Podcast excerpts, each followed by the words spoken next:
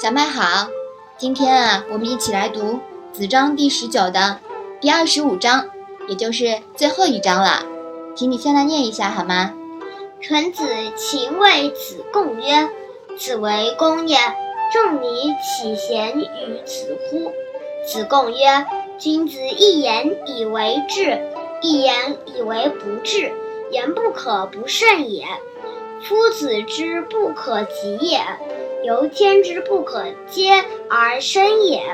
夫子之德邦家者，所谓利之思利，道之思行，随之思来，动之思贺。其生也荣，其死也哀。如之何其可及也？嗯，好的。那这一章啊，是讲了些什么呢？你能不能来说一下？陈子琴对子贡说。您是谦恭了，仲尼怎么能比你更贤良呢？子贡说：“君子的一句话就可以表现他的明智，一句话也可以表现他的不智，所以说话不可以不慎重。夫子的高不可及，正像天是不能够顺着梯子爬上去一样。”夫子的治国安邦齐家之道，就像人们说的那样，说立就可以立起来。道之以德，行之以义。近者悦，远者来。众志成城，创家园。夫子的存在是让人们引以为荣的。夫子逝世了，也是被人们哀悼怀念的。像这样的人。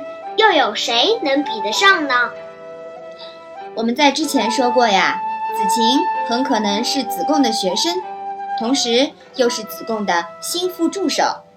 只有这样的角色呀，才敢这样试探子贡的真实态度，好知道子贡是不是愿意宣传自己比得上孔子。毕竟叔孙五叔是外人，万一真的只是子贡的自谦之词呢？所以啊，子晴在这一章里面关起门来探寻子贡。如果子贡只是自谦，那么可以想象子晴就会开足马力宣传子贡贤于孔子啦。从这里呢，我们更加可以看出子贡的光明磊落之心，为道是从之德。他具体阐述了孔子的极高明之处。说明孔子的地位名副其实，子贡不是自谦，而是诚心的敬仰孔子，敬仰孔子倡导的天道人伦之德。从子章篇，我们还得到一个启示：篇首大张旗鼓推出了孔门新一代弟子代表，以及逐个介绍了新生代门人们。篇尾呢，有人想鼓鼓动孔门弟子。踩在孔子的身上宣传自己，德高望重的子贡坚决拒绝并反击了这股暗流。子贡看透了人性，深知误居下流的后果。欲灭其国，先毁其始；欲毁其始，先谤其人。这里的人呢，就是创始人以及带出来的一众英雄。如果其创始人、英雄榜样，被毁居下流了，覆巢之下安有完卵？脏水啊，一泼到底，整个国家或组织上下分崩离析，那就不远了。古今中外，吃亏在这一点上的不计其数，是不是啊？嗯。